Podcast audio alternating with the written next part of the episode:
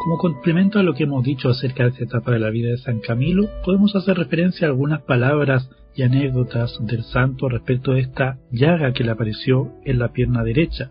Esta llaga que le apareció entre los 18 y 20 años de edad, en realidad no se le fue nunca.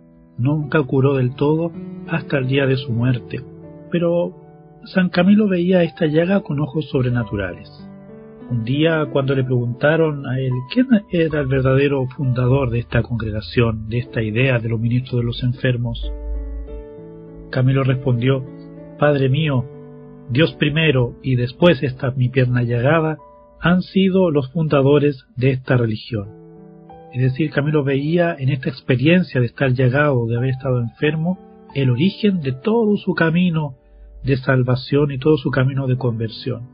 Y en efecto, esta experiencia de estar enfermo es la que le llevó al hospital y a conocer la realidad hospitalaria desde dentro. A partir de esta dolencia del cuerpo, logró abrirse su espíritu y su corazón a la voz de Dios, que le invitaba y le llamaba a humanizar este ambiente tan lúgubre y tan triste. Dirá en otra parte de su vida el, el padre Camilo, el cielo me ha enviado esta enfermedad para tenerme siempre atado a los enfermos y encarcelado en los hospitales.